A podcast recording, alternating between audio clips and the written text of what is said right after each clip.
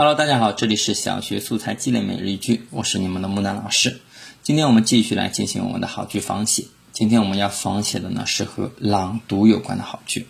那我来看一下原句，它是这样子的：娟娟用普通话朗读课文，声音脆生生，很是好听，连阳光也听得入了迷，偷偷的从窗口钻进了教室，落在他的书上，久久不愿离开。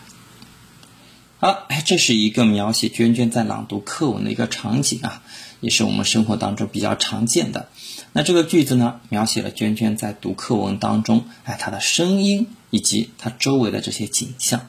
那我们哎，三四年级的孩子也可以去尝试写一写，观察一下我们身边的同学在做一些不同的事情的时候，他们有哪些行为动作，以及他们身边会有同学们的哪些反应。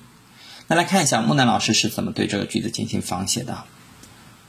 月月用灵巧的小手折着一只只的小星星，星星小巧而又可爱，点缀着桌子，五彩缤纷，就连灯光也都欢快起来了，照在小星星上还在闪闪发光呢。